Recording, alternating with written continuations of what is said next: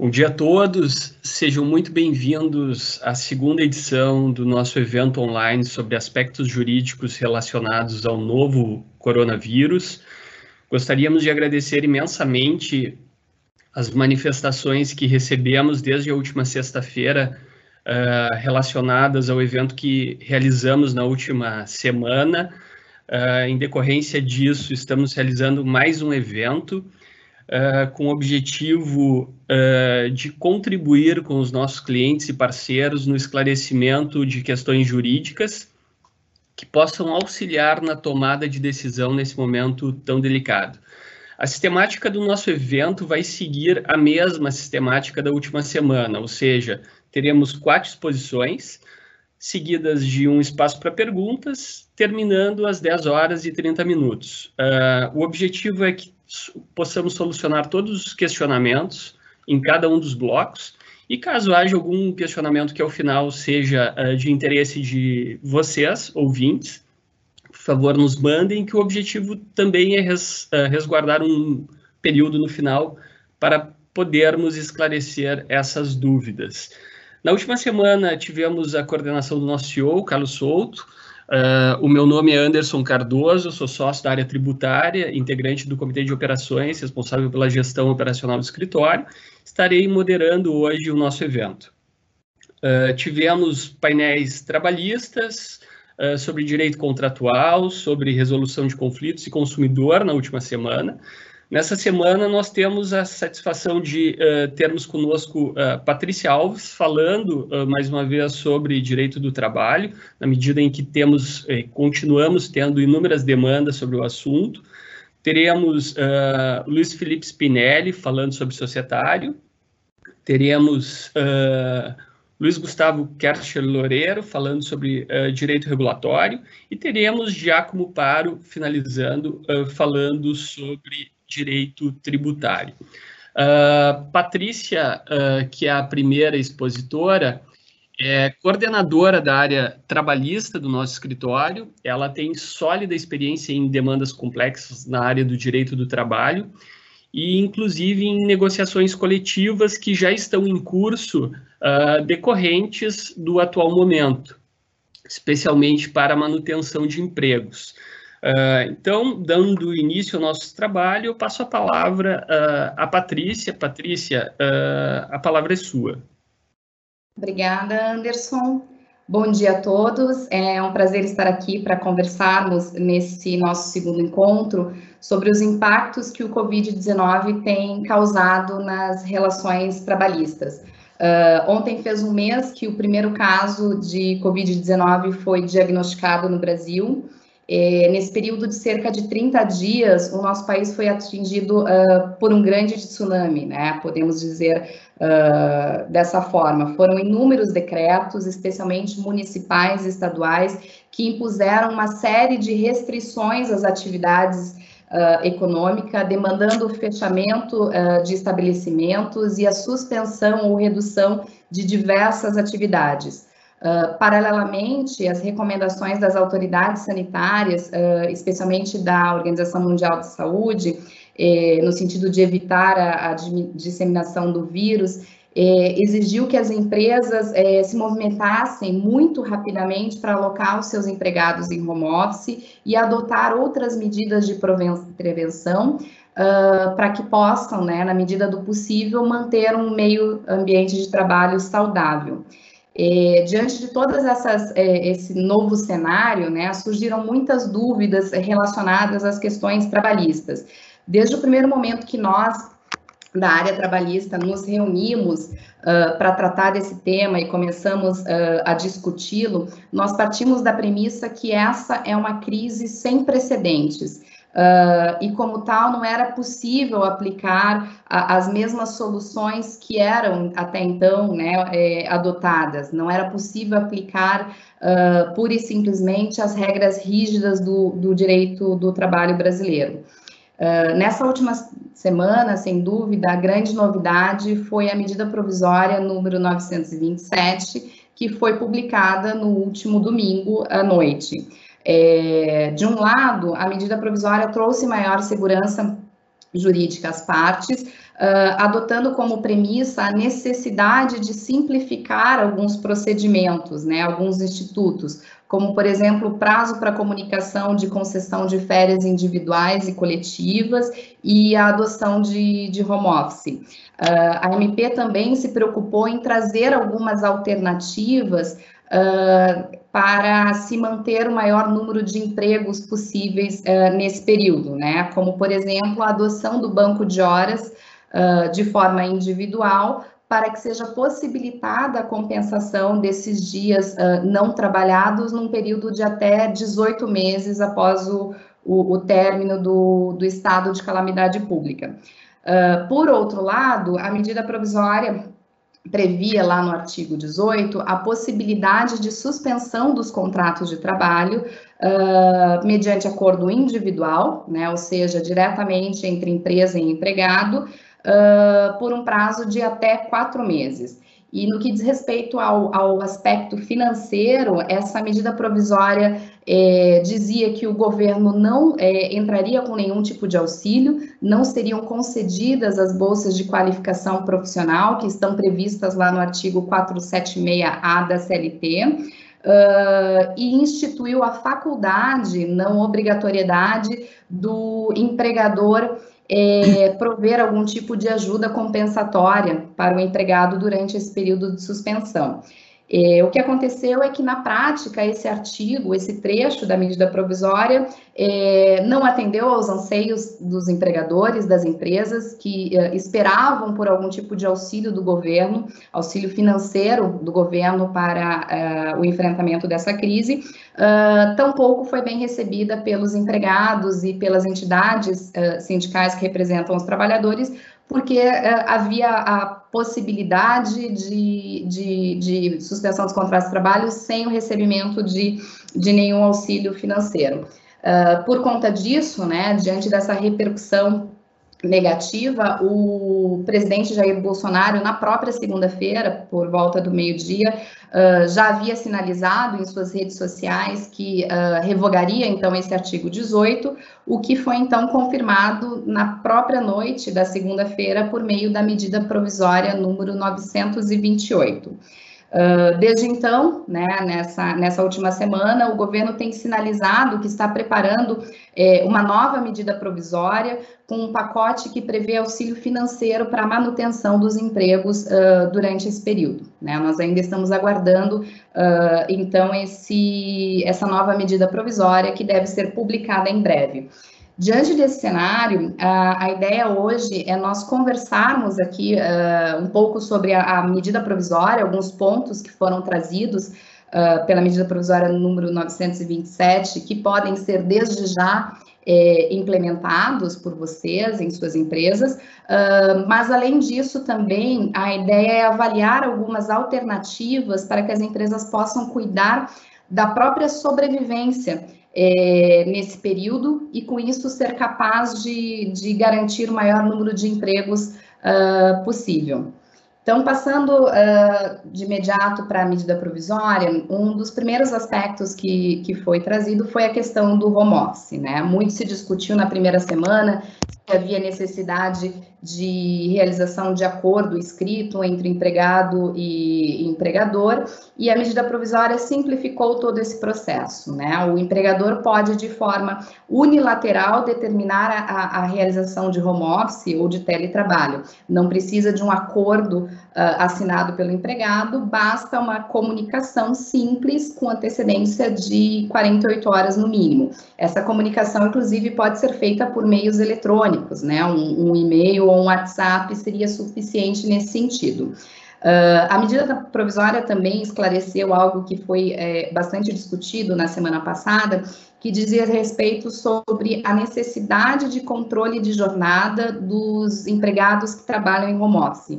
É, nesse sentido, a medida provisória diz que durante esse período, a esses empregados se aplica o disposto no artigo 62 da inciso 3 da CLT, no sentido de que essas pessoas não estão sujeitas ao controle de jornada.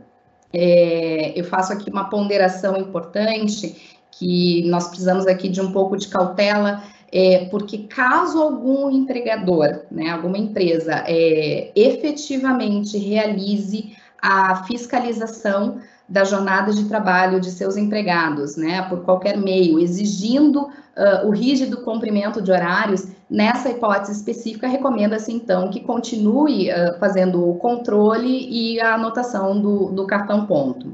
É, e a medida provisória, a única coisa que ela é, disse que é necessário uma concordância, um acordo, né, um termo é, escrito entre as partes, uh, diz respeito à infraestrutura. Né? O que significa isso? As partes precisam é, colocar num termo por escrito, no prazo de até 30 dias após o início do home office, é, quais equipamentos serão utilizados, né? Ou seja, se eh, será utilizado o equipamento do próprio empregado ou se o equipamento será fornecido pelo empregador, é, se haverá algum tipo de é, auxílio financeiro ou reembolso de despesas relacionadas à, à internet. Tudo isso deve então ser previsto é, no prazo de, de 30 dias. E por fim, é, Aplica-se também essa modalidade de contrato de trabalho aos estagiários e aprendizes, né? Logicamente, os que desenvolvem atividades que possam ser é, executadas é, remotamente. É, seguindo né, na, na, medida provisória, é, trouxe, é, foram simplificados também os processos para concessão de férias individuais. A empresa pode unilateralmente, né, sem a necessidade de concordância do empregado, antecipar as férias. Para isso, basta a comunicação com antecedência de 48 horas e não mais aqueles 30 dias uh, que, estavam que estão previstos lá na CLT ordinariamente aplicados. Um, há possibilidade também de antecipação de férias futuras. Nesse caso, sim, há necessidade de que o empregado concorde, né? É recomendável, então, que se faça uh, um acordo escrito entre as partes, uh, estabelecendo essa antecipação de, de férias futuras. Uh, e vieram também é, algumas questões que auxiliam a, as empresas nesse momento, no sentido de evitar um, um desembolso financeiro na concessão dessas férias. Né? Então, é, o que ordinariamente acontece é que o empregado, antes de sair de férias, tem que receber a remuneração das férias acrescidas de um terço. A medida provisória diz que esse um terço passa, uh, pode ser pago ao final do ano, juntamente com a parcela do 13º, e o, as férias não precisam ser pagas antecipadamente, elas podem ser pagas no quinto dia útil do, do mês subsequente. Uh, em relação ao abono de férias, que é a faculdade que o empregado tem de vender um terço das suas férias, uh, isso passou a ser necessário, é, a necessária concordância do empregador. Tá? Não, não, deixa de ser um direito uh, unilateral a ser exercido pelo empregado, mas sim algo que deve ser negociado com o empregador. No que diz respeito às férias coletivas, também houve essa, essa simplificação aqui de procedimentos, né? É, basta uma comunicação também com 48 horas de antecedência, uh, sem necessidade de comunicação ao Ministério da Economia. Tem um, um, ponto aqui que eu, que eu entendo interessante a gente abordar, é, que me parece ser uma, uma flexibilização aqui do conceito de férias coletivas, né? A CLT considera férias coletivas a concessão de férias a todos os empregados de uma empresa, todos os empregados de um estabelecimento ou todos os empregados de um determinado setor, ou sempre, ou seja, sempre considera a coletividade de, de empregados, né, é, de um determinado setor, de um determinado estabelecimento ou da empresa. A medida provisória mudou a redação, fala aqui em conjunto de trabalhadores, uh, o que nos leva à, à interpretação de que nós podemos aqui flexibilizar alguns alguns conceitos para poder fazer a, a, concessão de férias coletivas com alguns critérios diferentes que não apenas esses de todos os, os trabalhadores de um determinado estabelecimento. Uh, também na, na, na, tentativa né, de, de manter a, o maior número de empregos possíveis, a medida provisória trouxe a possibilidade de compensação dos feriados, ou seja, os dias não trabalhados agora durante esse período uh, poderão ser compensados mediante trabalho em dias de feriados não religiosos. Para isso, não há necessidade de concordância do empregado. A única possibilidade, a única questão aqui que exige a concordância prévia do empregado é quando a gente está falando de feriados religiosos. E aí sim precisa haver a concordância do empregado em prestar é, serviço nesses dias. E a questão do banco de horas, atualmente a legislação prevê que banco de horas para compensação de até seis meses uh, podem ser instituídos via acordo individual, né? Geralmente no próprio contrato de trabalho uh, ou um termo específico assinado pelo empregado.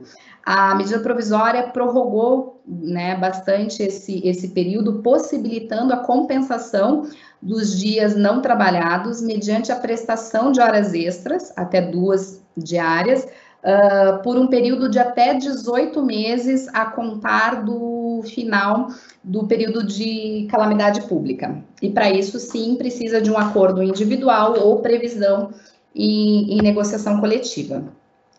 No que diz respeito à questão de segurança e medicina do trabalho, é, foi suspensa a exigibilidade de realização de exames é, admissionais e periódicos durante esse período de, de, calamidade pública e foi mantida a necessidade de realização dos exames demissionais, né, das demissões que forem realizadas nesse período. E foram também prorrogados os mandatos da CIPA, para que justamente não haja necessidade de convocação uh, de eleições nesse, nesse período. É, um outro auxílio financeiro uh, que foi previsto aqui e já foi né, largamente aqui divulgado, uh, diz respeito ao não recolhimento do FGTS nos meses de março, abril e maio, que poderão ser recolhidos sem juros e multa uh, a partir do mês de julho em até seis parcelas. Né? Então, aqui entrou a parte do, do de, que podemos considerar algum auxílio financeiro uh, do governo, pelo menos no que diz, diz respeito ao diferimento uh, de prazo para pagamento, para recolhimento do, do FGTS. Uh, em outro ponto aqui que eu gostaria de trazer também da, da medida provisória, uh, diz respeito à prorrogação da validade dos acordos e convenções coletivas, né? É, justamente é, visualizando essa impossibilidade de se dar continuidade às negociações coletivas nesse período, né, em que as pessoas não podem se reunir, uh, a realização, a própria realização de assembleias, né, é, está dificultada, a medida provisória, então, prevê que os acordos e convenções coletivas vencidos e vincendos no prazo de 180 dias ficam prorrogados por mais 90 dias. Tá? Uh, esses foram alguns pontos que eu, que eu considerei importante da medida provisória para dividir com vocês, uh, mas além disso, eu acho importante a gente conversar sobre alguns pontos que ainda não estão né, é, previstos na, na medida provisória, mas que a gente já está é, verificando na prática, né, que diz respeito uh, às negociações coletivas nesse momento. É, de um lado. mais dois minutos, tá? Tá bem, obrigada, Anderson. Uh, de um lado, nós temos uh, alguns sindicatos, algumas entidades que representam empregados de algumas categorias que estão se mostrando compreensivos uh, em relação a, ao momento né, vivido pelo Brasil e estão trabalhando conjuntamente com, com as empresas na busca de alternativas para se, se manter empregos durante esse período. Né? Então, nós já estamos vendo a, a realização de, de algumas negociações já concluídas, inclusive, um, tanto em convenção coletiva, né, entre sindicatos, patronal e empregados, como em acordos coletivos diretamente com a empresa, que estão prevendo, enfim, alternativas diversas, né, que podem falar, podem ser desde a suspensão do contrato de trabalho é, por um determinado período, mediante o recebimento de 50% do piso da categoria, por exemplo, e a manutenção de alguns benefícios Uh, pelo empregador. Uh, nós já estamos falando também uh, em redução de salários, né? Isso é algo que me parece que está na pauta uh, de muitas empresas, né? Nós temos sido uh, consultados muito sobre essa possibilidade e no momento a gente tem pelo menos é, quatro negociações aqui em andamento, uh, com alguma compreensão por parte dos sindicatos, né? É, de algumas categorias, no sentido de buscar alternativas para manter o, os empregos. E, e só para concluir, uh, do lado, né, assim, em contraposição a, a, esses sindicatos que compreendem, nós temos aqui alguns sindicatos que estão é, tomando uma postura muito mais uh, reativa, né, uh, nós já temos visto algumas decisões judiciais Uh, em casos de interditos proibitórios que tiveram que ser ajuizados pelas empresas porque os sindicatos estão uh, manifestando interesse uh, em, em, paralisar as atividades, mesmo aquelas que são consideradas essenciais, estão impedindo o, o acesso dos trabalhadores às empresas, uh, e inclusive já se há notícias de ações que são ajuizadas pelos próprios sindicatos para que seja determinada a paralisação de algumas atividades uh, de das empresas mesmo, né, algumas consideradas essenciais aqui nesse período. Uh, então, sem dúvida nenhuma, a negociação coletiva é algo que, que vai estar muito presente, né, para todas as empresas aqui nesses próximos meses, uh, seja porque nós precisamos juntos, junto com a entidade sindical, encontrar alternativas para se manter o, o, maior número de empregos, né, para se falar em sobrevivência da empresa, uh, seja porque nós vamos ter que enfrentar algumas posturas reativas uh, de sindicatos que estão se uh, estão sendo re reativos, né, nesse momento. Muito bom, Obrigada. muito bom, Patrícia. Uh, nós temos diversos questionamentos aqui, uh, acho que grande parte deles uh, contemplados pela exposição, acho que tem um, uma relação bem direta sobre a tua fala com aquilo que o nosso público está questionando. Estamos com mais de 400 pessoas conosco, então agradecer mais uma vez a participação de todos. Uh, temos uma pergunta aqui uh, relacionada com uma parte final da tua fala, Patrícia, quando você fala sobre redução de salários, né? Uh, essa redução de salários, ela pode ser individual? Hum, tem alguma discussão sobre isso, Anderson, mas uh, nós entendemos que não, né? O, a, a, dúvida decorre do artigo 503 da CLT, uh, que quando fala né, na ocorrência de, de, força maior, que é o que nós estamos presenciando aqui nesse momento, inclusive a, a própria MP faz referência que para os fins trabalhistas nós estamos sim diante de, um, de uma força maior, de um caso de força maior. É, o 503 não faz menção à necessidade de, de negociação coletiva. Uh, mas eu entendo que esse artigo, na verdade, ele não foi recepcionado pela, pela Constituição Federal de 1988. Na verdade, muito antes disso, em 65, nós já tínhamos uma lei, Lei 4.923, uh, que estabelecia alguns critérios para redução de salários em momento de, de crise econômica, e lá em 65 já se falava é, em relação à necessidade disso ser feito via negociação coletiva. Uh, quando então foi, foi, veio a Constituição Federal de, de 1988, o artigo 7 inciso 6, é, é, bastante claro ao estabelecer a irredutibilidade de salário, salvo negociação coletiva. Então, entendemos que uh, para garantir segurança jurídica uh, às empresas, isso deve ser implementado via negociação coletiva. Perfeito. E em relação às férias coletivas, aquele trabalhador que não completou o período aquisitivo, como é que ele deve ser tratado?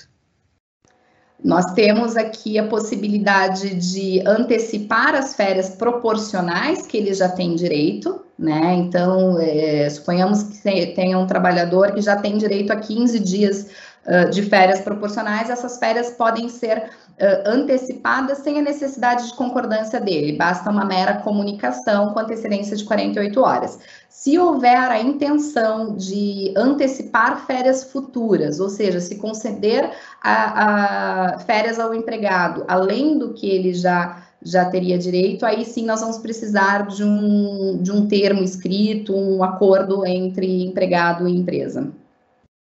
Perfeito, perfeito.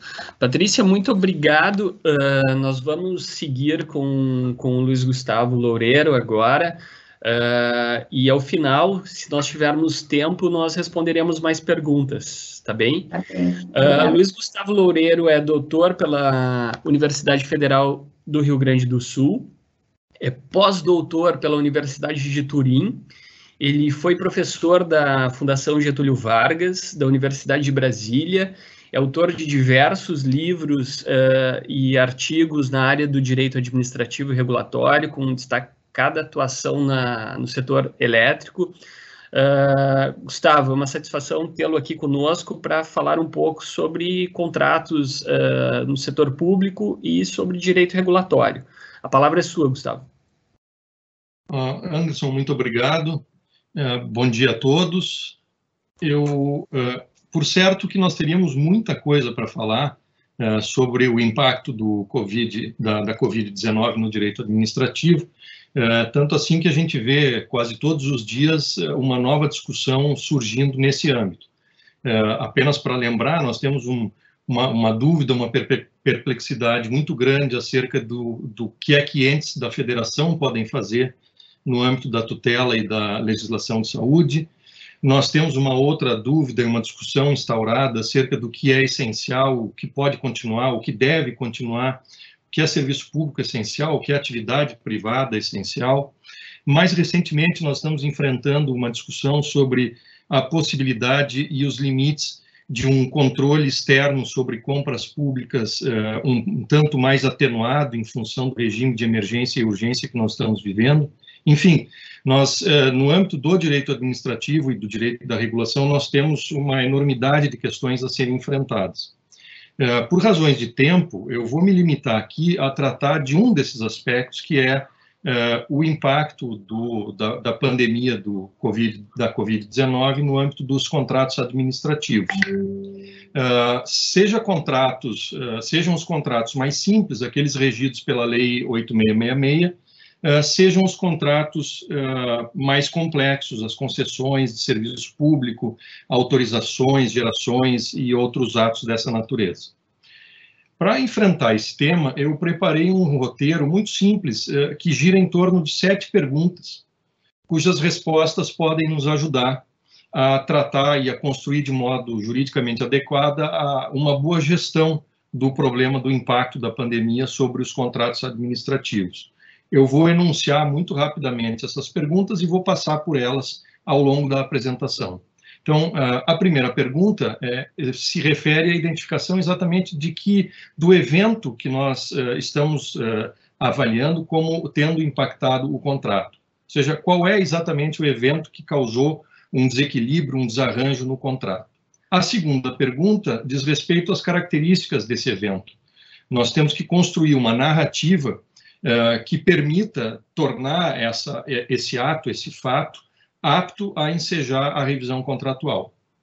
A terceira pergunta uh, diz respeito aos impactos, ou seja, quais são os impactos desse evento no contrato. A quarta pergunta se refere ao procedimento contratual que nós temos que adotar para lidar com este evento no âmbito da relação com o poder público. A quinta pergunta uh, diz respeito a, a, ao que eu vou chamar aqui de exame da matriz de risco do contrato. Uh, mais especificamente, nós temos que identificar e determinar de modo muito claro quem suporta o evento e em que medida esse sujeito suporta o evento. A sexta pergunta diz respeito, talvez a mais importante e a mais complexa, uh, diz respeito aos, aos possíveis, as possíveis medidas que podem ser tomadas no âmbito do contrato ou para neutralizar ou para mitigar os efeitos uh, do ato ou fato que eu identifiquei originalmente. E a última questão, um conjunto de uh, medidas de cautela que o contratante privado deve ter ao articular uh, eventuais pleitos de revisão contratual ou mesmo até, se for o caso, de resolução do contrato. Então, vamos à primeira pergunta. Qual foi o evento que gerou uma determinada consequência danosa no contrato? Nós genericamente falamos da pandemia do Covid-19. Uh, hoje, nesse, nessa situação de urgência, é normal que a gente fale dessa maneira tão genérica. É certo que é isso que está na origem de todos os nossos problemas, e é certo também que, em algumas circunstâncias, a, a própria doença pode ter sido a causa imediata da impossibilidade de cumprir o contrato. Mas nem sempre é, ela é o único ato que enseja, é, um, um, que possui um impacto no contrato.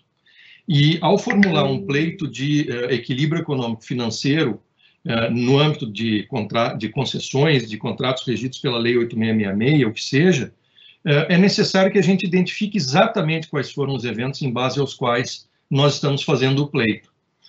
Apenas para elencar alguns candidatos possíveis, entre a pandemia e o contrato, nós temos aí atos estatais de natureza geral e abstrata, como, por exemplo, leis, decretos, seja de que ordem forem, do Executivo Federal ou do Congresso Nacional, eh, governos estaduais. Então, nós temos um, uma primeira camada de elementos eh, que podem ter estabilizado o contrato, que reside em atos normativos. Nós podemos ter, eh, em decorrência desses atos normativos ou não, atos concretos da autoridade estatal que determinam, por exemplo, quarentena, isolamento, ou proibição de transporte público em determinada localidade. Nós podemos ter ainda eh, a, a, criar o problema no nosso contrato atos de fornecedores nossos, que, por exemplo, nos privaram de um determinado insumo que nós usamos no nosso contrato administrativo, ou, por fim, nós podemos ter também atos de terceiros. Eh, é muito importante eh, nós termos a, a exata identificação de qual é a cadeia causal a qual nós estamos fazendo referência quando lidarmos com esse evento que nós genericamente estamos chamando de pandemia do Covid-19. Por que, que eu digo isso? Uh, porque já começaram a aparecer algumas discussões que postulam uma diferença de tratamento que deve ser dada a eventuais quebras de contrato que sejam decorrentes da própria doença uh, ou em face de outras, outros eventos, por exemplo, como atos de autoridades que foram tomadas para combater a doença e que incidiram no contrato. já há também uma discussão acerca da diferença que se deveria fazer, ou que vai ter que se fazer daqui para frente, entre eh, eventos relacionados à pandemia, no momento em que ela eclodiu, e a crise econômica que se espera que venha na esteira dela. Eh, já alguns autores eh, sustentando a ideia de que a crise econômica em si não será elemento de que possa sustentar caso fortuito ou força maior, por exemplo. Então, recado ao começarmos a analisar o problema do impacto do Covid-19 no nosso contrato, nós temos que saber exatamente quais são os atos aos quais nós vamos nos referir. Então, esse é o primeiro passo. Muito próximo dele está o segundo passo, que eu vou resumir com a pergunta: quais são as características desse evento que nós identificamos? Uh, uma vez que nós tenhamos estabelecido a qual evento nós estamos nos referindo, nós temos que qualificá-lo de maneira juridicamente adequada, usando certas categorias do direito. Aí eu não vou entrar em detalhes, mas aqui é que nós discutimos uh, noções como previsibilidade, imprevisibilidade, necessidade versus evitabilidade, uh, a noção de áreas de risco em que o evento se encontra é muito importante, especialmente no âmbito de PPPs eh, e concessões de serviço público em geral, a distinção que se faz em direito entre causa imediata e causa remota, todos esses, nós, nós, te, nós temos que trabalhar de maneira muito cuidadosa e muito adequada uh, é todas essas características uh, do fato que nós vamos invocar. Apenas como uma referência geral para quem estiver acompanhando, a Lei 8666 enseja a revisão uh, de contratos em face de, eu vou citar, fatos imprevisíveis ou previsíveis, porém de consequências incalculáveis, retardadores ou impeditivos da execução do ajustado. Então, a nossa narrativa, conforme o contrato em que nós estivermos, ela tem que se orientar as características do fato que nós vamos uh, invocar têm que se orientar em torno de, desses conceitos e dessas características. Muito bem, uma vez que eu identifique o fato e que eu o caracterize adequadamente, eu dou o passo 3. É, qual é exatamente o impacto desse evento na economia do contrato? É, aqui é também muitíssimo importante que a gente consiga fazer uma tradução é, da, da, daquilo que nós sentimos como um impacto econômico, é, uma tradução disso no contrato. Nós temos que olhar o programa do contrato, as cláusulas do contrato, o meu rol de direitos e obrigações e determinar da maneira mais exata e fiel possível quais foram as cláusulas afetadas, quais foram os meus, as minhas obrigações afetadas, em que medida elas foram afetadas, total ou parcialmente. Enfim, nós temos que articular de maneira muito precisa qual é, no contrato, o impacto econômico ao qual eu me refiro de maneira muito genérica, dizendo, por exemplo, que o contrato está uh, severamente prejudicado na sua execução. Isso não é suficiente. Nós temos que ter clareza acerca de quais são os meus direitos e obrigações que foram afetados. Então, esse é o passo 3. Eu identifico o fato, eu caracterizo o fato e eu delimito o impacto dele no âmbito do meu contrato, de acordo com as cláusulas próprias de cada contrato. Uma vez estabelecido isso, aí nós vamos exatamente para a matriz, aquilo que eu me referi antes, a matriz de risco do contrato. É, de maneira mais ou menos detalhada, mas todo o contrato tem, é, existe um, uma, um, o, o, que nós, o que mais antigamente se chamava de distribuição de áreas, mais modernamente se chama de matriz de risco. Grosso modo, uma matriz de risco, ela faz duas coisas.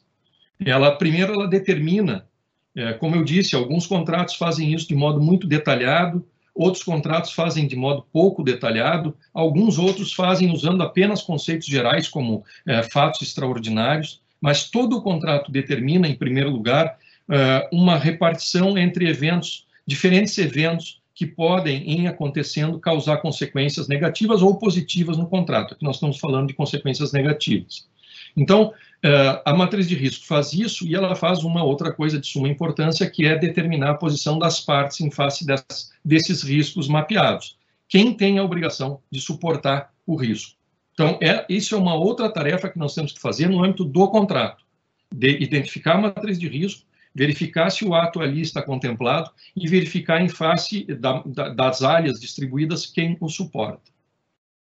O passo número 5 uh, eh, eu chamaria de procedimental. É óbvio, pessoal, que eu estou falando disso de maneira muito destacada, uh, separada, mas isso certamente não é uma operação que se destaque no tempo. Isso nós fazemos quando fazemos a análise do contrato. Que fique bem claro, eu estou separando isso para fins didáticos apenas. Mas, enfim, o passo número 5 é, é aquilo que é de natureza procedimental, é, nós temos que tomar muito cuidado com a, as, as, as, disposições do contrato que regulam o modo de lidar com esse evento. É, e aqui eu me refiro a prazos para comunicação de, de eventos, as formalidades que devem ser tomadas quando eu for comunicar um determinado evento, notificações que devem ser feitas, enfim, um conjunto de passos coordenados é, que eu devo tomar para iniciar, eventualmente, uma, uma, uma, revisão contratual ou mesmo uma ação judicial, se for o caso. Então, esse é o passo número 5. Com ele, nós chegamos no ponto talvez mais complicado e mais importante é, dessa, desse itinerário que eu estou passando com vocês, é, que diz respeito à identificação dos mecanismos que serão utilizados para revisão ou para restabelecimento é, da situação anterior das partes no contrato administrativo que mecanismos de mitigação ou de neutralização do impacto eu vou usar. De maneira acertada, a legislação não nos dá muito detalhe sobre isso. A, a, solução vai depender certamente da capacidade de negociação das partes, do tipo de contrato envolvido. É óbvio que ele, a, a solução será diferente se ele é um contrato de compra uh, em face de uma concessão de serviço público, e vai também depender, eu diria, da análise de, de comportamentos que nós vamos verificar em outras áreas afins àquela em que nós estamos uh, lidando. Setor elétrico, se tiver um tipo de solução, provavelmente vai uh, subsidiar ou vai informar a solução que vai ser dada, imagino, por exemplo, no setor de, em alguns âmbitos do setor de telefonia. Dois Como minutos, gente... Gustavo. Tá. Como a gente efetivamente não tem tempo para passar por cada um desses mecanismos, eu vou simplesmente elencar as grandes medidas que podem ser tomadas. Revisões contratuais, e aqui falo de revisões de preço, mas não necessariamente apenas delas. Nós podemos revisar prazos, nós podemos ver, é, é atenuar qualidades da, de produtos ofertados ao poder público. Enfim, a revisão contratual é um termo amplo que cobre uma série de possibilidades de recomposição do contrato. Segunda medida possível, suspensão das obrigações contratuais ou do contrato inteiro por um período determinado pelas partes. Terceira medida, são terceiro grupo de medidas são medidas que eu chamei de extra-contrato. Elas se verificaram, por exemplo, no racionamento de 2001 no âmbito do setor elétrico. Vou referir apenas a uma política de financiamentos do BNDES, financiamentos favorecidos para empresas elétricas e, uh, desculpem, distribuidoras e geradoras, a título de recomposição de equilíbrio econômico-financeiro das concessões e permissões. E um último recurso, que é o último mesmo, eu só usaria em último, em último caso, é a extinção do vínculo contratual, é, por onerosidade excessiva, se é possível postular a resolução do contrato, caso ele se torne é, é, de execução ruinosa ou o contratante não tenha um substancial interesse na sua contratação. Por fim, apenas vou lembrar aqui o que eu chamei de medidas de contracautela, de cautela, ao, ao, ao, articular o pleito de equilíbrio econômico-financeiro, duas condições, no mínimo, nós devemos observar. Nós, uh, uh, em primeiro lugar, a empresa tem que, se, tem, que ter, tem que mostrar que estava adimplente no momento em que sobreveio a, a, a pandemia ou evento causador do, da, do desarranjo contratual. E, em segundo lugar, que foram tomadas as medidas possíveis e necessárias, considerando o contexto, para mitigar as consequências do evento que se fazia, eh, que se abatia sobre o contrato. Essas são, pessoal, basicamente, esses são os sete passos mais básicos que eu daria para analisar ah, um contrato de direito administrativo. Então, agradeço a, a, a atenção de vocês e fico à disposição depois para esclarecimentos. Muito obrigado, Gustavo, uh, pela estrutura, exposição clara. Uh, e conversa diretamente com a abordagem que nós tivemos sobre contratos privados no primeiro evento online, onde foi colocado pelo, pelo Jorge César a necessidade não apenas da, da existência da crise, né, a insuficiência da crise por si só, para demonstrar o impacto nos contratos, mas a prova do prejuízo no caso concreto. Então, tem uma direta relação com o que foi colocado lá. Já temos algumas perguntas aqui. Uma delas é sobre participação em licitações, nesse período em que há dificuldade de obter certidões. Por exemplo, em alguns casos houve prorrogação, no caso de certidões de tributos federais, mas outros ainda há uma dificuldade de obter uh, certidões. Como é que se dá a participação em procedimentos licitatórios nesse período? Uh, eu, eu, especificamente para o setor elétrico, eu não vi nada. A pergunta é do setor elétrico ou é em geral? É em geral, é em geral. Se eu não estou enganado, na própria Lei 13979, uh, existe para algumas hipóteses a possibilidade de, uh, de, de, não exigir eh, certificados de idoneidade ou de habilitação sobre determinados objetos, e se eu não estou enganado também, há suspensão de certos prazos nela para licitações. se me der um, um momento, eu posso verificar na lei exatamente o que é que ela diz. Claro, a gente pode voltar até o final com, com, com esse ponto, Gustavo. Um outro aspecto é a questão de conflitos de competência, né? Temos uma norma federal hoje tratando sobre serviços essenciais, temos normas dos estados e temos normas dos municípios que impactam a atividade, inclusive com vedação. Como é que você, como é que você analisa essa questão de três esferas legislando e a existência de eventuais conflitos de competência. Ok. Eu esperava que essa, eu, eu, sabia que essa pergunta viria, eu só não esperar, eu só não gostaria que ela tivesse vindo, porque é, é, esse é um dos temas mais complicados é, que nós vamos enfrentar, estamos enfrentando no âmbito das medidas de combate ao Covid. É, muito recentemente o, STF foi instado a se manifestar sobre isso.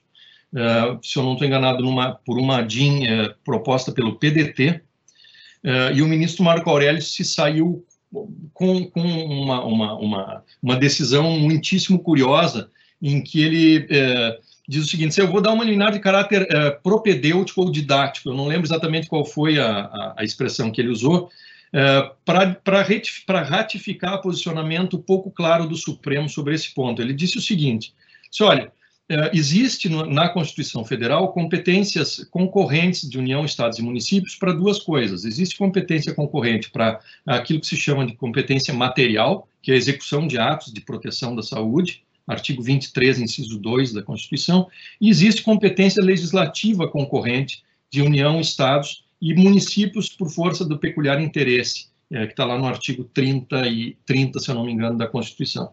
E disse o ministro Marco Aurélio de maneira muito 24, 34, eu acho. Uh, e disse o ministro Marco Aurélio de maneira muito genérica que a ação federal uh, não é óbice à ação dos estados e dos municípios sobre o mesmo objeto, ou seja, tutela da saúde.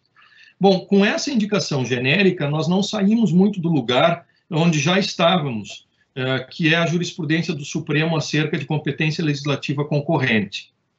Uh, grosso modo, nós usamos fórmulas muito gerais para tentar resolver esse problema elas envolvem apelo a interesse nacional versus interesse regional versus interesse local. Nacional, União, regional, estados, interesse local, eh, municípios. No nosso caso concreto, ah, desculpem, uh, e, e, a, e, o artigo 24 da, uh, da Constituição ainda diz que, para tentar coordenar esses diferentes interesses, diz que a União edita normas gerais os estados complementam. O 24 não tem uma previsão de legislação municipal, mas ela viria por esse outro dispositivo que eu citei. Então, de maneira que nós estamos realmente no âmbito muito geral. No nosso caso específico, a Lei 13.979, ela não determinou nenhum fechamento ou suspensão de atividades. Tudo que ela disse é, secundada ou, ou, completada pelo decreto 10.282 é que quem quer que tome, qualquer autoridade pública que tome medidas restritivas, como aquelas previstas na lei, quarentena, isolamento, é, restrição de, de locomoção, qualquer medida dessas deve preservar o que ela chamou de serviços públicos ou atividades essenciais. É, e ela editou e vem editando, o executivo vem editando na esteira da lei, uma série de decretos que procuram definir isso. Cada vez isso aumenta. Agora a gente tem igreja, loteria, é, tem lá um monte de coisa, mas a lei não diz é, que, quais são as atividades que não podem ser realizadas. Ela só diz que, em determinando medidas constritivas, essas atividades devem ser preservadas. Muito bem. Os, só, só para completar, os estados o que fazem? Minha leitura. Se os estados é, introduzirem mais elementos nesse rol, nós não vamos ter conflito nenhum, porque, primeiro, porque os estados estariam complementando, a própria lei diz que isso é exemplificativo e não teríamos problema com isso. Se suspenderem atividades consideradas não essenciais, também, em princípio, não há um problema, não há um conflito federativo, porque a lei nada diz sobre isso. O problema está é quando os estados decidirem é, é, suspender ou, ou vedar a execução daquilo que a lei federal disse que é serviço público ou essencial. Aqui é que está o problema. Nesse âmbito, Uh, eu diria que se uh, o Estado conseguir demonstrar, ou se isso for judicializado e demonstrar que aquela restrição específica dizia respeito à sua peculiar situação regional, o mesmo vale para municípios. Uh, a, lei, a lei estadual tem legitimidade. Perfeito. Ou seja, aquilo que é essencial na lei federal uh, é mantido por estados e municípios e só haveria violação caso eles uh, estabelecessem restrição dessas atividades. É, aí nós teremos um problema a ser resolvido. Perfeito. Uma última pergunta: como é que você enxerga que a ANEL irá tratar os atrasos de cronograma de implantação e os direitos de antecipação das transmissoras? Uh, eu imagino que vai haver a suspensão uh, das penalidades por atraso de cronogramas. Uh, imagino que a ANEL será sensível, como já vem demonstrando. recentemente já editou algumas medidas de, de, de, de, tratamento no setor elétrico dos impactos do Covid-19. Então, imagino que pleitos dessa natureza serão, serão recebidos na agência com pelo menos boa vontade, não sei se deferidos. Aí é que eu acho importante, só para completar, Anderson, que uh, um eventual pleito dessa natureza, ele vem acompanhado da, da demonstração de que o sujeito vinha adimplindo uh, todas as etapas antes do evento. Uh, eu acho que a ANEL vai estar muito atenta para evitar fazer passar por, por Covid-19 o que era uma discussão, por exemplo, de licença ambiental. Perfeito, perfeito. Mais uma vez a prova se torna importante, né? Tem que, tem que demonstrar de implemento. Perfeito. Muito obrigado, Gustavo. Uh, os aspectos relacionados a direito uh, administrativo e regulatório são bastante complexos nesse momento, mas uh, a, a, sua exposição ficou bastante clara e bastante didática. Vamos passar agora ao Luiz Felipe Spinelli, que é, é sócio da nossa área societária, tem uh, doutorado pela Universidade de São Paulo, é professor de Direito Empresarial na Fac Faculdade de Direito da Universidade Federal do Rio Grande do Sul, autor de diversos livros na área de direito societário e recuperação judicial. Uh, Spinelli, é uma satisfação tê-lo conosco. Uh, a palavra é sua. Bom, bom dia, Anderson. Obrigado. É, bom dia a todos. É, coube a mim aqui falar um pouquinho sobre direito societário. Eu vou aproveitar também falar um pouquinho de recuperação de empresas.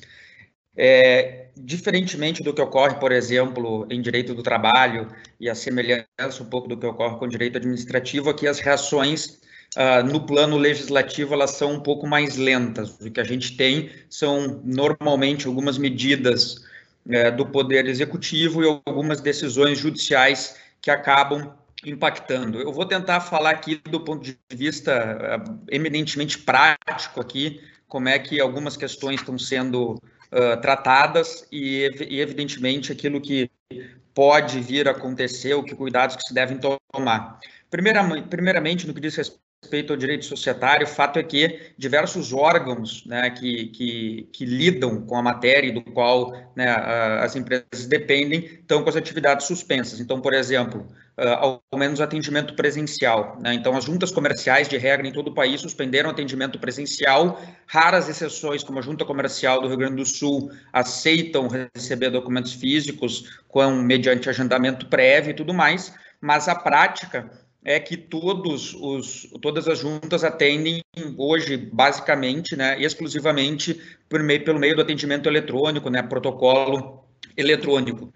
Sendo que, e aí que gera um pouco de preocupação, algumas juntas comerciais, como a de São Paulo, estabeleceram, em princípio, algumas restrições. Por exemplo, a Junta Comercial de São Paulo, pelo que a gente viu, uh, pela, pela, pelos provimentos, é, aceitaria somente atos de constituição de limitada EIRELI empresário individual. Então, eventualmente, operações societárias em curso, a gente pode encontrar é, alguma dificuldade né, nesse período. Né? É claro que eu acho que sempre demanda bom senso, né, buscar os canais de, de atendimento é, para viabilizar né, que sejam feitos os devidos arquivamentos dos atos societários né, que se façam necessários. Nesse sentido, por exemplo, se tem tomado uma série de medidas para viabilizar isso. Né? É, essa última semana, nós concluímos para um cliente uma emissão de debêntures e que existiam imóveis dados em garantia. Os registros de imóveis adotaram essa semana protocolo eletrônico, né? uma novidade né, que viabilizou o registro, porque, do contrário, a garantia não seria uh, registrada, né, porque os registros imóveis também estão fechados. Da mesma forma, CVM, Banco Central, também estão uh, com atendimento presencial como regra suspenso e esses dois órgãos suspenderam inclusive uh, os prazos de processos administrativos e tudo mais. Obviamente também prazo de prescrição uh, os prazos de prescrição também acabam é, sendo suspensos é, da mesma forma, a CVM prorrogou o vencimento do pagamento de multas, taxas de fiscalização e assim por diante. Já o Conselho de Recursos do Sistema Financeiro Nacional, o Conselhinho não prorrogou, não suspendeu as atividades. Os prazos continuam correndo, tudo mediante julgamento virtual, até a sustentação oral é mediante julgamento virtual. Então, é importante sempre verificar de qual órgão que se está é, tratando. A CVM, por sua vez, ela vem tomando algumas medidas né, naquilo que lhe compete, e aí é importante falar isso, né, é, para direcionar a, a questão né, relacionada à, à, pandemia do coronavírus. Por exemplo, demonstrações financeiras de fundos de investimento, apresentação foi prorrogada por 30 dias, assembleias gerais de fundos de investimento por três meses, tem orientação para que é, auditores independentes e diretores de relação com investidores né, é, fiquem atentos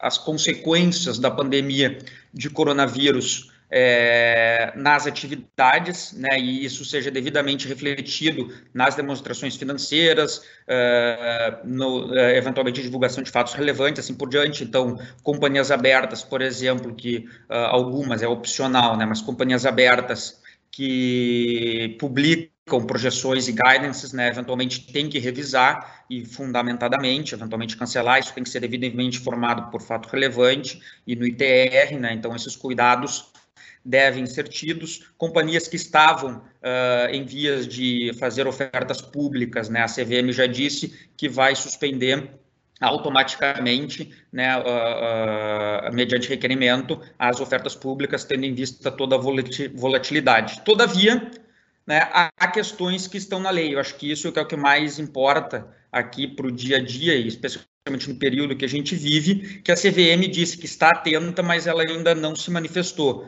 que é o caso, por exemplo, do prazo para as companhias de uh, apresentação de demonstrações financeiras e realização de Assembleia Geral Ordinária ou reunião ordinária de sócios no caso de limitada, algo que é obrigatório, mas muita pouca gente faz. É, na prática, né, esses atos, por lei, eles devem ser realizados de modo presencial. Tá? É, a gente sabe que muitas empresas já faziam é, virtualmente, né, como reuniões de conselho de administração, e existem diversos sistemas que viabilizam isso. Todavia, é, não raro, né, se faz à distância e se circula uma ata, né, como se aquele ato, aquele evento tivesse ocorrido presencialmente. Aqui não há nenhuma novidade ainda. Tá? A CVM diz que está acompanhando, a Brasca tem é, feito um movimento, por exemplo, para buscar uma alteração legislativa via é, medida provisória, mas isso ainda não saiu. Então, em tese, esses prazos eles devem ser uh, cumpridos. Tá? Uh, dificilmente, claro, no caso de uma impossibilidade de se reunir muitas pessoas, é, é, qualquer sanção, e a rigor, simplesmente, se a companhia não é aberta, não é no setor regulado, simplesmente não tem sanção por não realizar a Assembleia Geral Ordinária no prazo, se passar isso, não tem nenhum problema. Né? Mas, evidentemente, uma companhia regulada, uma companhia aberta, por exemplo, é, ou mesmo a depender de contratos financeiros que tenham determinadas obrigações de aprovar contas e tudo mais, aqui a gente pode ter algumas consequências, mas é claro, diante da pandemia, se ficar inviabilizado realizar esse ato, uh, alguma flexibilidade uh, se deve ter. Alguns países, Itália, França, Portugal, já prorrogaram, né, já permitiram a prorrogação de a realização de AGOs. No Brasil, a gente ainda não tem. E aqui, uma medida que se tem adotado, que se começa a adotar, teve ontem, foi realizada, uh, uma companhia realizou pela primeira vez, até onde uh, se tem notícia no Brasil, uma Assembleia Geral Ordinária à distância, com um sistema de voto à distância, é, é, com mais de mil participantes. Tá? Então, de fato, apesar da lei não permitir, é algo que se tem feito. É, da mesma forma que, aproveitando o gancho para pular um pouco para reestruturação e insolvência, esse mecanismo também tem adotado, também tem sido adotado em, em processos de recuperação judicial. Né? É, de novo, também na lei de falências, como regra, a assembleia ela é física, né? Existe a necessidade de todos os credores se fazerem presentes para deliberar. Uh, todavia, saiu a notícia, então é público, se pode falar, né, uh, do caso da, da Assembleia Geral de Credores da Recuperação Judicial do Odebrecht, em que foi permitido a realização, uh, com todos os sistemas e segurança exigidos, a realização de Assembleia Geral de Credores à distância. Todavia, isso ainda não é a regra, na grande maioria dos casos, juízes têm prorrogado, né, uh, suspendido a realização de assembleia e prorrogado, então, a sua realização, bem como né, todos os prazos relacionados à, à, à recuperação judicial. Então, por exemplo, stay period, né, prazo de suspensão de execuções e assim por diante. É, de qualquer forma, que é importante, nem todos os prazos em processo de recuperação judicial e falência estão suspensos, né? Porque ocorre a suspensão de prazos processuais. Então, por exemplo, se tem um processo de recuperação em curso e tem um prazo de habilitação administrativa, né, junto ao administrador judicial, o adequado é que se é, é, é, cumpra esse prazo para se evitar qualquer é, discussão. E nessa medida, né, uh, o Poder Judiciário, apesar da gente não ter nenhuma alteração aqui no plano legislativo, a não ser os provimentos né, dos tribunais de justiça e do próprio CNJ suspendendo os prazos, resoluções suspendendo os prazos, é, o Poder Judiciário ele tem sido bastante ativo aqui para buscar conduzir melhor, da melhor forma os processos de recuperação, atendendo a crise que a gente vive. Então, há notícias de é, liberação de valores depositados que serão destinados ao pagamento de FGTS é, para viabilizar o cumprimento do plano. Há notícias de juízes flexibilizando o cumprimento de plano de recuperação judicial, permitindo, por exemplo, pagar somente é, 10% dos créditos trabalhistas. Né? Teve um caso é, recente, né, de quarta-feira, nesse sentido.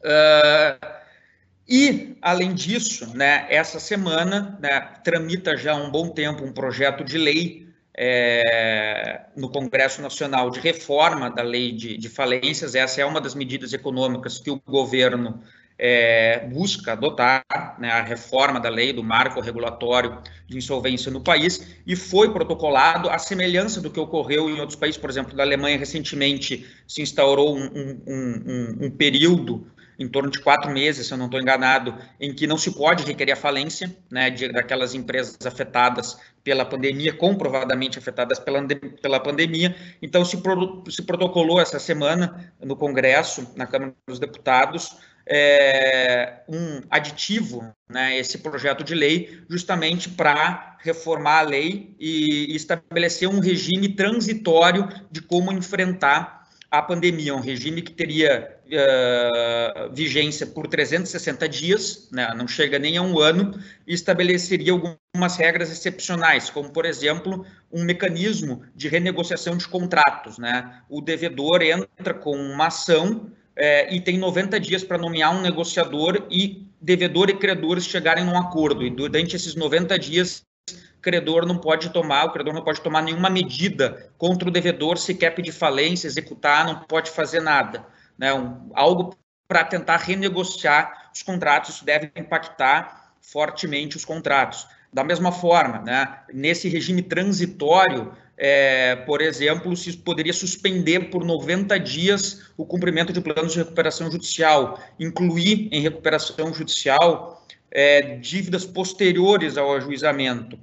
É, e também algo que impacta todo mundo, né, incluiria excepcionalmente, inclusive aqueles créditos que estão usualmente fora da recuperação judicial, como alienação fiduciária em garantia, né, uh, além de liberar eventual, eventuais valores depositados para garantir pagamentos. Então, por exemplo, se eu tenho uma trava bancária, né, ou uma sessão fiduciária de direito creditório, parte desses valores serão liberados para reforçar o caixa do devedor. Então, são diversas medidas que ainda estão tramitando, né, que evidentemente vão demandar uh, o passar pelo Congresso Nacional é, para que entrarem, para que possam entrar em vigor. Não há, a rigor, notícia de nenhuma, até agora, medida provisória que venha impactar diretamente questões relacionadas ao direito societário ou recuperação de falências. O que a gente tem são medidas, sim, adotadas pelo governo para tentar reforçar o caixa e dar liquidez, né? Como é, possibilidade de bancos renegociarem dívidas e não precisar provisionar pelo prazo de seis meses. Uh, domingo passado, o BNDES anunciou linhas de crédito né, e uh, o standstill, a suspensão de cobranças é, por seis meses de dívidas, só que infelizmente até agora, e tudo que a gente vê, contatos de clientes e mesmo com, com, com instituições financeiras com que a gente conversa, é que até agora isso ainda não está rodando, né? É, ninguém sabe muito bem como implementar é, essas linhas de financiamento para reforço de fluxo de caixa ou essas renegociações. Então, infelizmente, aqui nesse cenário, o que a gente tem é mais, de fato, é, na medida da competência de cada órgão administrativo, algumas medidas buscando suspender prazos e assim por diante, e mais também um, um ativismo do Poder Judiciário buscando é, passar por essas dificuldades. Mas é, mudanças concretas, efetivamente, a gente ainda tem, tem muito poucas. Muito obrigado, Spina, Spinelli, é, pela exposição, acho que bastante é, clara. Uh, traz um aspecto que é a possibilidade do judiciário tratar de maneira distinta casos semelhantes, né?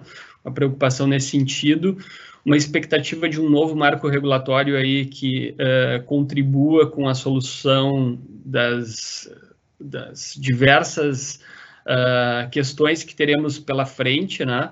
Nós temos também em tramitação no Congresso Nacional o novo Código Comercial, né? Na, na, na sua percepção, nós temos uma expectativa que esse novo código traga normas que possam contribuir com a solução dos problemas que serão postos, ou pouco uh, terá a contribuir nesse sentido?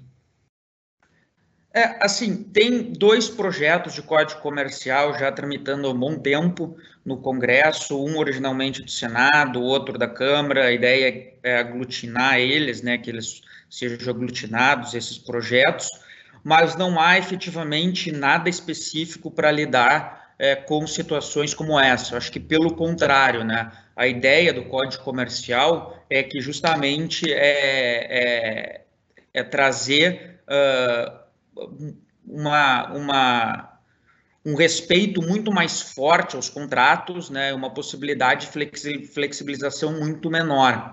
Uh, e, além disso, dificilmente esse código comercial, originalmente nos projetos, até tem regras, mas eles vão trazer uh, alterações, por exemplo, na lei de falências, já que eu tenho um projeto especial que vai alterar muitos aspectos da legislação falimentar, da mesma forma, sociedades por ações. Então, dificilmente, é, salvo se tendo em vista a pandemia, o projeto né, seja alterado, dificilmente a gente vai ter qualquer alteração aqui uh, uh, ou qualquer mudança substancial por conta do Código Comercial. Então, nesse cenário, a expectativa é que o Código Comercial uh, efetivamente se avizinhava numa tramitação mais conclusiva, ainda aguarde para aprovação. É, assim, eu, boa, em boa medida, é, por conta da pandemia, até do encerramento, né, da suspensão das atividades legislativas presencialmente, mesmo a alteração da lei de falências, a expectativa é que ela demorasse um pouco, porque ela, em certa medida, deixou de ser prioridade, tendo em vista uh, todas essas questões de urgência. Mas é fato que, como agora foi incorporada essa proposta de alteração para mudar a lei de falências transitoriamente, para que se possa, é, para que as empresas em crise possam fazer frente a, a, a, essa crise que nós enfrentamos agora, a crise econômica que já estamos vivendo, né? É possível aqui que efetivamente o legislativo é, impulsione o projeto de alteração da lei de falências de um modo mais sério e a gente tenha uh, logo é, em seguida alguma modificação. É, em princípio, né, deve vir uma alteração efetivamente legislativa né, nesse projeto de lei e não uma medida provisória, né, algo que o governo tem adotado, tem sido é, muito é, atuante em outras áreas, como é, direito do trabalho. Aqui é, não se espera efetivamente que venha por medida provisória, salvo se o trâmite legislativo efetivamente demorar. Né? Perfeito. Continuaremos acompanhando e compartilhando com nossos clientes e contatos todas essas informações. Muito obrigado, Spinelli. Vamos passar então a análise tributária com o nosso sócio Giacomo Paro, que é coordenador da área tributária de Souto Correia Advogados. Ele tem LLM em Direito Tributário pelo INSPER. Ele é mestre em Direito Econômico e Financeiro pela USP eh, tem ampla experiência uh, em questões de M&A e reorganizações societárias e é professora em diversos cursos de pós-graduação, incluindo IBDT e Instituto Brasileiro de Arbitragem Tributária. Giacomo, é uma satisfação tê-lo conosco, a palavra é sua. Bom dia, pessoal. Bom dia, Anderson. Obrigado pela apresentação. Uh, bom dia, pessoal. Uh, em tempos de isolamento, estamos indo aí para a grande maioria de nós, segunda semana de home office. É um prazer, é uma alegria participar, realizar esse tipo de evento, já que nos possibilita estar próximo aí de um grande número de amigos, clientes, parceiros, então dizer que é uma alegria. É, bom, aqui me coube, é, nesse espaço de tempo, falar um pouco sobre o que a gente tem é, verificado ah, em termos de medidas tributárias que o governo tem adotado, mas também tentar provocar um pouco aqui um bate-papo entre a gente, entre medidas que o governo poderia estar adotando ou até entre medidas que, ou medidas que as empresas poderiam estar adotando sem esperar aí alguma, algum movimento do governo, tá? É, acho que, para começar, é importante nós estamos no meio de uma crise que não é só brasileira, é mundial. Então é sempre bacana dar uma olhada no que outros países estão fazendo, né? Acho que isso nos ajuda a balizar aquilo que a gente pode esperar também dos nossos governantes, ou aquilo que a gente pode, de repente, pedir baseado na experiência internacional. É, quando a gente olha para o CDE, a OCDE tem editado alguns materiais aí com recomendações. Um, a OCDE tem sido bem enfática nesses materiais em recomendações, eu diria, em três pilares. Uh, no pilar de postergação de pagamento de tributos, uh, especialmente a tributação sobre valor agregado, a postergação né, o diferimento dos prazos, né, a postergação dos prazos de entrega de obrigações acessórias. É, acho que reconhecida a dificuldade que as empresas no mundo inteiro, em tempos de isolamento, terão para cumprir essas obrigações a tempo e da maneira em tempo e da maneira correta e ah, também ah, um, medidas que possam minimizar os erros e eventuais atrasos que ocorram neste neste período. Então, já com previsões de redução, perdão de multas, que certamente é, é, aconteceriam em vista de alguns atrasos ou incorreções nessas obrigações, nessas né, feitas nesse período. Então, o que a gente vê de direcionamento da OCDE cumpre, vamos dizer, esses três pilares: diferimento de pagamentos, é, diferimento de prazos para entrega de obrigações e uma orientação para que se releve é, é, multas em razão né, de, de, de, inconsistências. É, e aí, quando a gente olha para os países, é claro que cada país tem a sua realidade, cada país vai adotar um tipo de medida, mas essas medidas têm sido, de alguma forma, é, adotadas aí por grande parte dos países, tá? É, quando a gente olha, partindo aqui já para dentro de casa, para o nosso cenário, é, o que a gente vê é que, com exceção da medida que o governo tomou direcionada às empresas do Simples, prorrogando o prazo de pagamento é, dos tributos devidos é, pelas empresas optantes pelo Simples em 90 dias, as outras medidas todas estão é, direcionadas simplesmente a, a, brecar, vamos dizer assim, a parar um pouco o impulso arrecadatório. Em que sentido? Suspensão de prazos uh, de processos administrativos no âmbito da Receita Federal, uh, prorrogação uh, ou suspensão dos protestos das dívidas ativas, prorrogação de prazo de validade de certidão negativa, ah, postergação do prazo para entrega de ah, DCBE, né, Declaração de Bens ah, no Exterior, ah, postergação ou é, suspensão dos, dos, julgamentos no CARF, é, ou seja, medidas que uh, não são uh, destinadas a aliviar a obrigação acessória ou a ajudar num problema de fluxo de caixa das empresas, mas sim medidas que dizem, eu não vou te, vamos dizer assim, você é empresário, você é empresa que está num problema de distanciamento, dificuldade, eu não vou uh, criar mais problemas nesse período, mas a, até aqui também não vou te ajudar no seu fluxo de caixa, eh, ou não vou, pelo menos até agora, te aliviar nas suas obrigações acessórias, tá? É, a exceção, volto a dizer, das medidas destinadas às empresas que estão que são optantes pelo simples, essas sim tiveram uma é, prorrogação dos prazos dos pagamentos em 90 dias. Uma outra medida que, vamos dizer, também não está nesses três pilares que a OCDE tem é, que a OCDE tem trabalhado, mas que tem, tem tido uma boa aceitação, é a transação extraordinária lançada pela Procuradoria da Fazenda Nacional. Né? É, aqui, é, a gente tem discutido isso bastante é, dentro do escritório, na nossa área tributária. Claro que há um interesse grande das empresas em se valerem dessa, dessa medida, mas nos parece aqui uma tentativa do governo em ajudar aquelas empresas que já estavam com um problema muito próximo ali uh, de, de, dívidas tributárias batendo a sua porta, e aí tem aqui um, um instrumento de transação extraordinária para ajudar, para que elas possam resolver esse problema que estava batendo a sua porta. Mas, de novo, aqui vai, vai haver desembolso de dinheiro e não uma medida de contenção, vamos dizer, uh, de, de, de, gastos tributários que pudesse ajudar no fluxo de caixa. Claro que isso pode ajudar, uh, vai ajudar, mas, volto a dizer, não nos parece é, o tipo de medida suficiente nesse momento. Tá?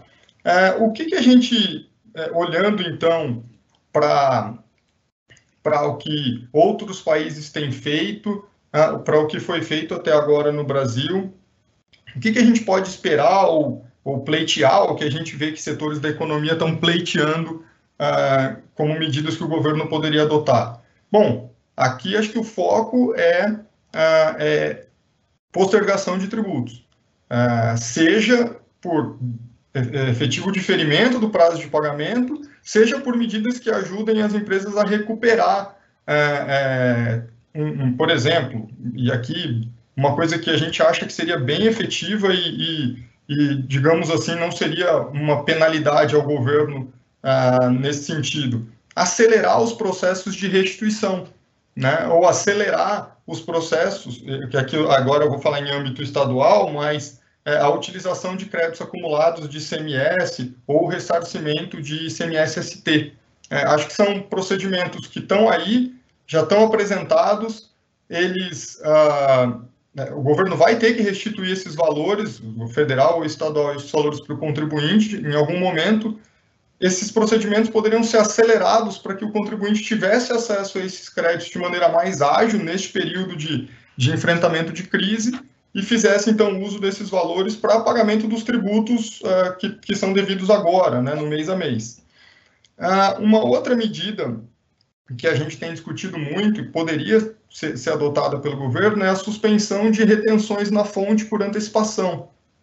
Né, vamos lembrar, tem, tem uma série de, de relações que envolvem a retenção de tributos na fonte, esses tributos são retidos apenas a título de antecipação, se verificará no momento posterior se são devidos ou não, e, de certa forma, isso impacta o caixa das empresas. Ela tem ali algo que é retido a título de antecipação, que podia ter vindo uh, o pagamento, vamos chamar assim, bruto, e ela fazer uso desse caixa. Acho que essa é uma medida que também uh, tende a afetar pouco os cofres do governo e uh, ajudaria muito, sem dúvida, no fluxo de caixa ah, das empresas.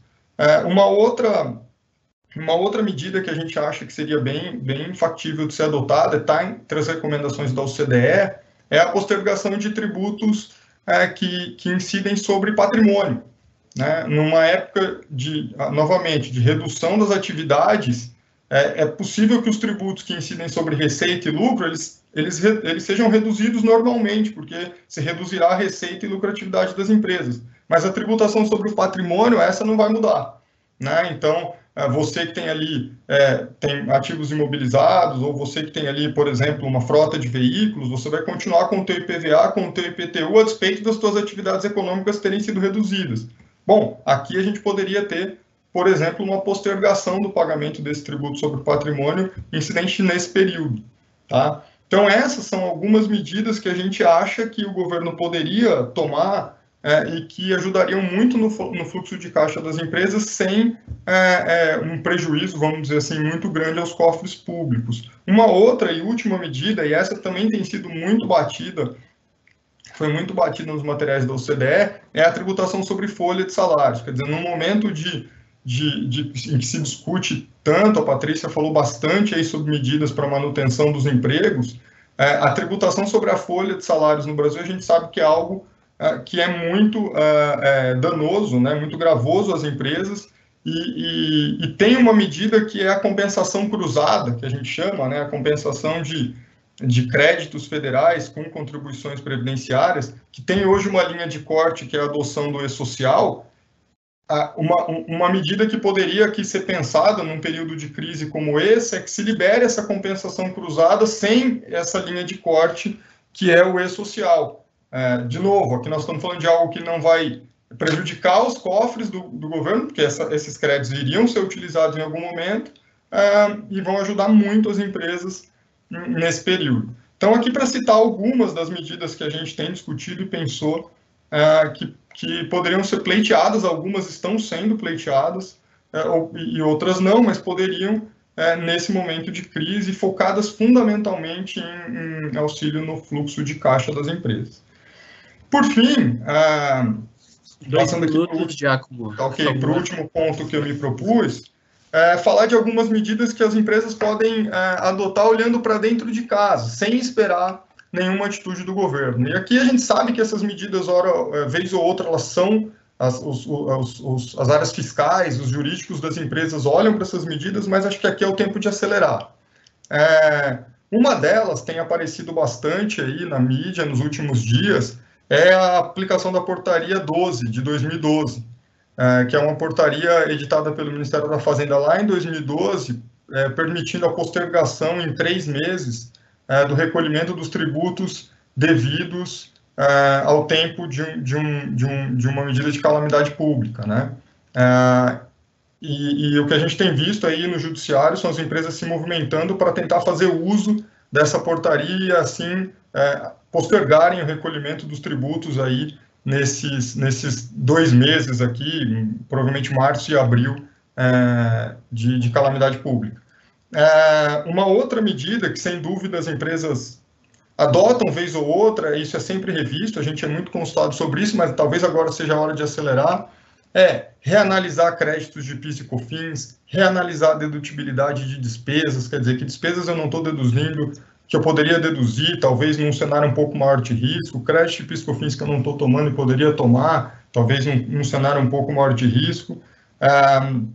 Essas, sem dúvida, são medidas que são fáceis de serem tomadas, são dentro de casa e podem ajudar uh, muito. Por fim, para finalizar mesmo a minha, a minha fala aqui, tem muita, tem muita gente pensando em simplesmente parar de pagar tributos, e aí é muito importante, gente, a gente tem aí é, decisão do STF falando de criminalização no não pagamento de ICMS, essa tese a gente sabe tem sido aplicada para IPI, já é mais do que conhecido a, a criminalização do não pagamento de contribuição previdenciária retida do empregado, então essa decisão de parar de pagar é uma decisão que tem que ser tomada com muita calma e análise, pra, até para se decidir o que parar de pagar e como parar de pagar, para que a gente não tenha aí, além desses impactos tributários tão ruins, ali na frente uma responsabilização criminal. Tá bom? Eram essas as minhas considerações. Eu estou aberto aí para perguntas. Obrigado. Muito bom, muito obrigado, Giacomo. Uh, acredito que uma abordagem bastante objetiva em relação a medidas que possam contribuir no fluxo de caixa nesse momento tão sensível para as empresas. Uh, nesse sentido, nós já temos algumas perguntas aqui. Uma delas é relativa às fiscalizações, especialmente da Receita Federal. Uh, elas estão suspensas neste momento ou a Receita Federal pode continuar enviando notificações? O que está suspenso é apenas o prazo de resposta por parte dos contribuintes. É, essa é uma, uma ótima pergunta. É, a gente discutiu bastante isso na última, na última semana. É, e pela, pela prática, tá? É, lendo a portaria, o que foi divulgado até agora, nos parece que realmente é, as fiscalizações não estão suspensas e os prazos durante uma fiscalização não estão suspensos. Então, é, se você recebe ali uma notificação para cumprir um determinado, entregar um determinado documento, esse prazo não está suspenso. E a prática tem nos mostrado isso. De fato, as fiscalizações continuam, é, as intimações continuam, e, e, portanto, observando o que está sendo feito, eu diria que não, não estão suspensos. Perfeito. Uh, nós falamos em vários mecanismos aí, você referiu a portaria 12 de 2012. Uh, a dúvida que surge é sobre a sua utilização nesse período. Você uh, já colocou a, a possibilidade de uma discussão. Uh, a sugestão é uma discussão judicial ou a utilização meramente da, do teor da, da portaria, das regras da portaria? Não, aqui a, a, sugestão é uma discussão judicial. É uma discussão judicial porque a portaria, ela, sem aqui entrar em muitos detalhes, mas a portaria, ela, ela faz ali uma referência a uma necessidade de atos da Receita e da Procuradoria regulamentando aquela postergação. É, então, ah, essa dúvida se a portaria é, é, tá auto, é, seria auto-aplicável ou não, se seriam necessários esses atos que não vieram. É, então, aqui a recomendação é, é, é, realmente judicializar a matéria, infelizmente. Né? A gente sempre busca não judicializar os, os temas, é, mas aqui, até pelo risco e urgência, a recomendação é judicializar e, e, e obter aí do Poder Judiciário uma posição de que aquela portaria, sim, dado o nosso cenário, está auto-aplicado. Muito obrigado, Giacomo. Estamos nos aproximando do final. Temos diversas perguntas, várias ainda sobre aspectos trabalhistas. Eu gostaria de, da contribuição da Patrícia uh, sobre alguns questionamentos que surgiram ainda, Patrícia, antes da nossa conclusão aqui. A gente falou sobre férias coletivas, né? Como tratar as férias individual coletivas. E surgiu uma dúvida sobre férias ainda daqueles que estão em contrato de experiência a possibilidade da antecipação dessas férias? Como é que deve se proceder nesse caso? Oi, Anderson. É, boa pergunta, né? Essa, quem está em contrato de experiência, dependendo do, do, do, prazo, né? 30, 60, pode ser até 90 dias aqui, a pessoa ainda provavelmente não adquiriu é, o direito às férias proporcionais, né? No, no, período mínimo aqui de 15 dias, de 5 dias, que é o que a medida provisória prevê. Uh, então, nesse caso, a, a gente está falando necessariamente de antecipação de férias individuais. Uh, isso não pode ser feito mediante é, simples comunicado, isso tem que ser feito mediante um acordo, né, um termo a ser assinado e combinado com o empregado. É recomendável, por exemplo, que esse termo é, estabeleça o que será feito caso uh, haja rescisão do contrato em algum momento, né? No sentido de poder prever a, a, compensação, o desconto dessas férias que foram antecipadas lá no momento da, uh, do pagamento das verbas rescisórias, se for o caso. Perfeito. Outra pergunta é em relação às assembleias uh, com entidades sindicais, como é que uh, assembleias com trabalhadores e entidades sindicais, como é que vai se realizar nesse momento em que, um, não há transporte e há regras específicas uh, vedando aglomerações? qual é a, a sua análise sobre esse aspecto? É, ótima pergunta, Anderson. É, esse é um dos pontos que necessariamente nós vamos precisar é, pensar em conceitos ou em regras alternativas diferentes do que estão previstos uh, lá na CLT. Né? A CLT hoje tem todo um rito uh, para se chamar o sindicato para negociação, uh, são prazos de no mínimo oito dias, notificação do sindicato, a federação, a confederação. Uh, nós não temos prazo suficiente, né, nós não temos tempo suficiente nesse período de, de calamidade pública para seguir todos esses ritos, uh, nós não temos uh, tempo suficiente também para é, se pensar em convocação de assembleias com, com prazo previsto, né, ordinariamente lá no, no, Estatuto Social, e também nós temos essas dificuldades para a realização das assembleias. Então, é, o que nós estamos fazendo, né, nós é, estamos conduzindo diversas assembleias aqui ao longo da, da dos últimos dez dias, Uh, são pensar em formas de flexibilizar esses prazos, né? Uma alternativa seria, por exemplo, é, notificar ao mesmo tempo sindicato, federação e confederação para que assumam é, as negociações no prazo de 48 horas, né? E isso tudo a gente está falando uh, notificação, não necessariamente uma notificação formal, né? Isso pode ser feito por meios eletrônicos também.